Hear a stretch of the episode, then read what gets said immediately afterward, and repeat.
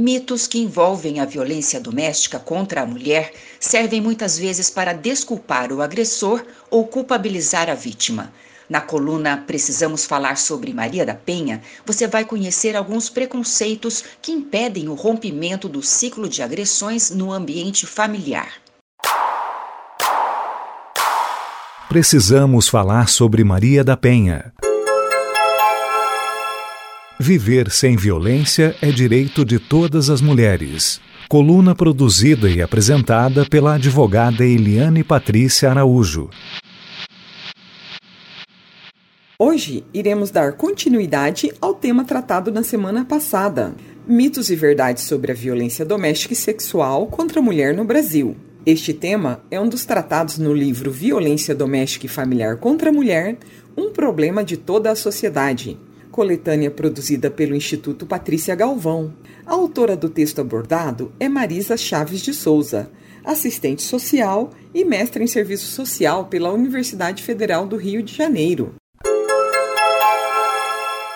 Mito. Meu parceiro afetivo não me deixa sair sozinha e tampouco com as amigas, porque é atencioso e cuidadoso com minha segurança pessoal e bem-estar. Verdade. Comportamentos controladores e obsessivos são fortes indícios de relacionamentos abusivos. Se a mulher sente que esses, entre aspas, cuidados estão impedindo que ela faça coisas ou tenha contato com pessoas, ela deve ficar atenta e pedir ajuda. Mito. Por causa do receio da violência urbana, meu parceiro afetivo escolhe a roupa que devo usar e os ambientes sociais que eu posso frequentar. Verdade. O controle sobre a mente e o corpo femininos é uma demonstração de poder do homem sobre a mulher. É comum homens machistas tratarem as mulheres como objetos de sua propriedade. Esse comportamento retira a autonomia da mulher sobre a própria vida e facilita o isolamento social. Se a mulher sente que isso está acontecendo, deve pedir ajuda, pois já pode estar em uma situação de risco. Mito: o agressor é uma pessoa perturbada com transtornos mentais, alcoólatra ou dependente químico e, por essa razão, agride a mulher. Verdade. O autor da violência é uma pessoa comum, que integra todas as classes sociais e pode possuir diversos níveis de escolaridade. O fato de possuir transtornos mentais ou ser um dependente químico não é um fator determinante de quem praticará a violência contra as parceiras as drogas lícitas e ilícitas ou problemas psicológicos ou psiquiátricos poderão potencializar um comportamento violento, mas não são eles que determinam a ocorrência de práticas violentas nas relações íntimas. O processo de socialização nas culturas machistas, racistas, homofóbicas, lesbofóbicas e transfóbicas é que naturalizam padrões comportamentais violentos. A mulher que enfrenta essa situação deve procurar ajuda e não minimizar o risco a que está submetida, pois o parceiro que alega alcoolismo ou dependência de drogas ilícitas nem sempre é agressivo com os amigos da comunidade e do trabalho. Ele é agressivo com a mulher pelo fato de achar que ela suportará a dominação que ele exerce.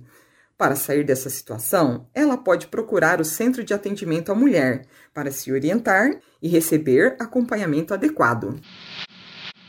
Mito: o agressor muitas vezes agride a mulher, porém é um bom pai para os seus filhos. Verdade. Os filhos que presenciam e vivenciam violências são diretamente afetados e podem vir a apresentar problemas psíquicos que impactarão seu desenvolvimento biopsicossocial e problemas de relacionamento interpessoal, baixa empatia social, agressividade e reprodução da violência em suas relações familiares e afetivas futuras. Nesses casos, a mulher deve procurar ajuda antes que os danos sejam de difícil reparação, tanto para ela como para os seus filhos. Mito: por mais violento que seja o parceiro, é melhor não se separar dele para evitar traumas futuros e uma família desestruturada.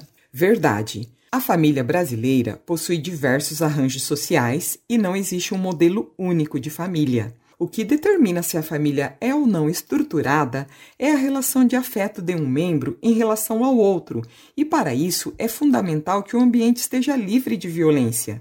Não é recomendável que a mulher permaneça em uma relação violenta em defesa de uma falsa ideia de família estruturada.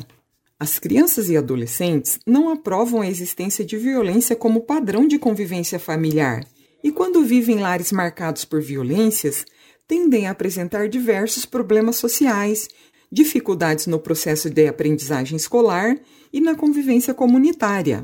Para evitar que a violência contra a mulher atinja também os filhos, comprometendo sua saúde física e mental, é preciso pedir ajuda para sair do relacionamento abusivo.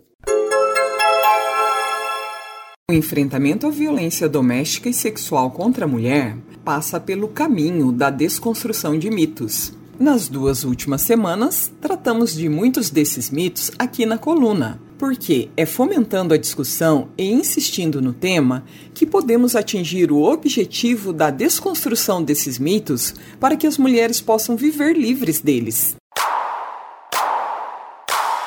Precisamos falar sobre Maria da Penha. Viver sem violência é direito de todas as mulheres. Coluna produzida e apresentada pela advogada Eliane Patrícia Araújo. Contatos pelo WhatsApp 43 988 359339.